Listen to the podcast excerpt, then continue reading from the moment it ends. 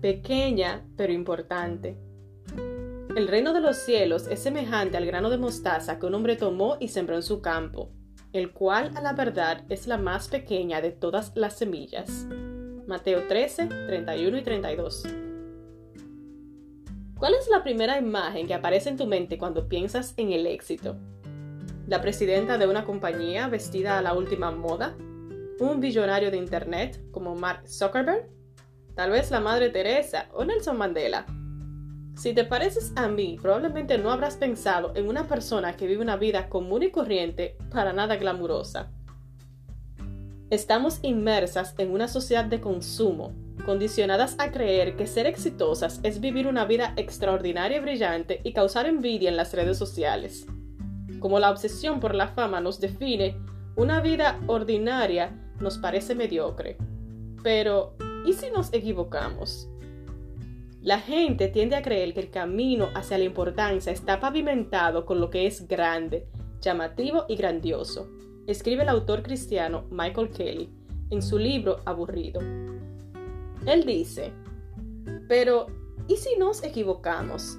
¿Qué pasa si el tamaño no determina la importancia? ¿Y si encontramos una vida de gran importancia no al escaparnos de los pequeños detalles, sino al abrazarlos? La Biblia enseña que Dios mide nuestro éxito de acuerdo con nuestra fidelidad y que nuestra fidelidad se ejercita en los pequeños detalles. Jesús, el regalo más extraordinario, parecía común y corriente a primera vista.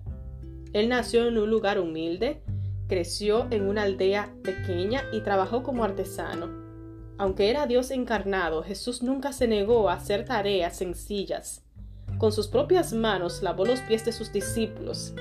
Esta humilde tarea que los discípulos no querían hacer tiene un impacto de amor que sentimos aún hoy, muchos años después.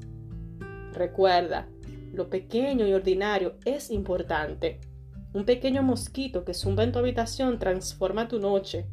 Un diminuto grano de arena incrustado en tu ojo detiene tu rutina, sin importar cuán rica o pobre seas y un insignificante grano de mostaza crece en un árbol y los pájaros anidan en sus ramas. Jesús, gracias por librarme del miedo a vivir una vida común. No necesito ser extraordinaria o que la gente me aplauda para tener un propósito y una misión. Ayúdame a dar lo mejor en las pequeñas tareas de mi vida. Ayúdame a ver que el reino de Dios en lo pequeño tiene un gran impacto.